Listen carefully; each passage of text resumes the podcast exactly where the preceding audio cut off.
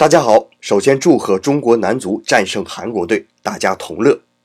今天呢，看到一篇采访传统找骚职人平野喜久夫先生的访谈录，非常有意思。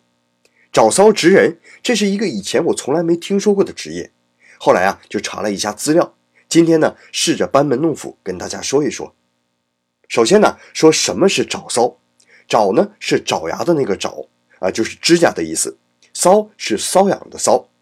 这门技术的全名啊，叫做爪搔本坠织，是一种纺织手法，用传统工人的机珠把丝线横竖排好，竖的叫经线，横的叫纬线，然后呢，用两头又尖又扁的织梭挑起经线，用指甲将连在织梭上的纬线把经线包住，让织物的表面看不到经线，这样织物正反两面呈现的都是相同的图案，这就是爪骚本坠织。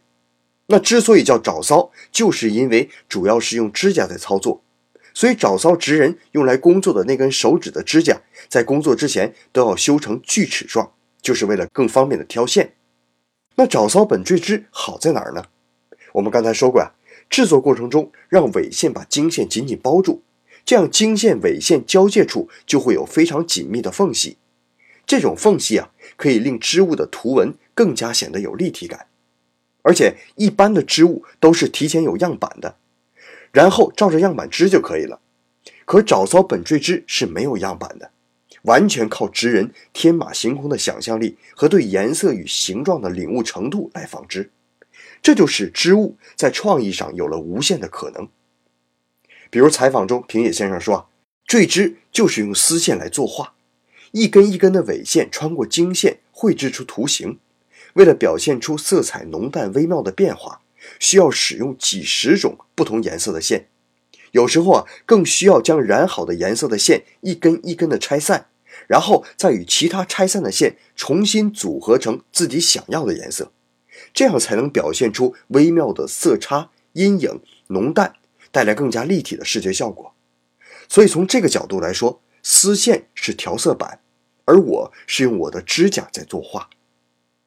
那别看我说的这么简单啊，就是用指甲和织梭来回绕线，但这种功法极为耗时。在爪骚业界有这样一个说法，翻译过来呢就是一日一寸，五日一寸，十日一寸，就是不管一天、五天、十天也好，都只有一寸的进展。那爪骚本坠织就是这样一种需要时间积累出来的传统技法。那现在日本一共有多少爪骚职人呢？只有二十人。而且这二十人中，每人每年最多也就能做出五条女性和服后面背着的那种腰带，所以日本全年一共也就生产不到一百条啊。那每条的价格是多少呢？一百二十万元起，合人民币八万元一条。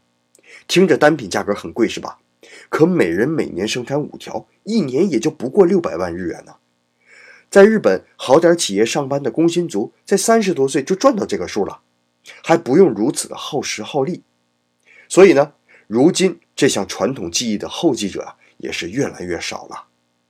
好了，这就是咱们今天的日本故事，感谢大家的收听，咱们明天再见。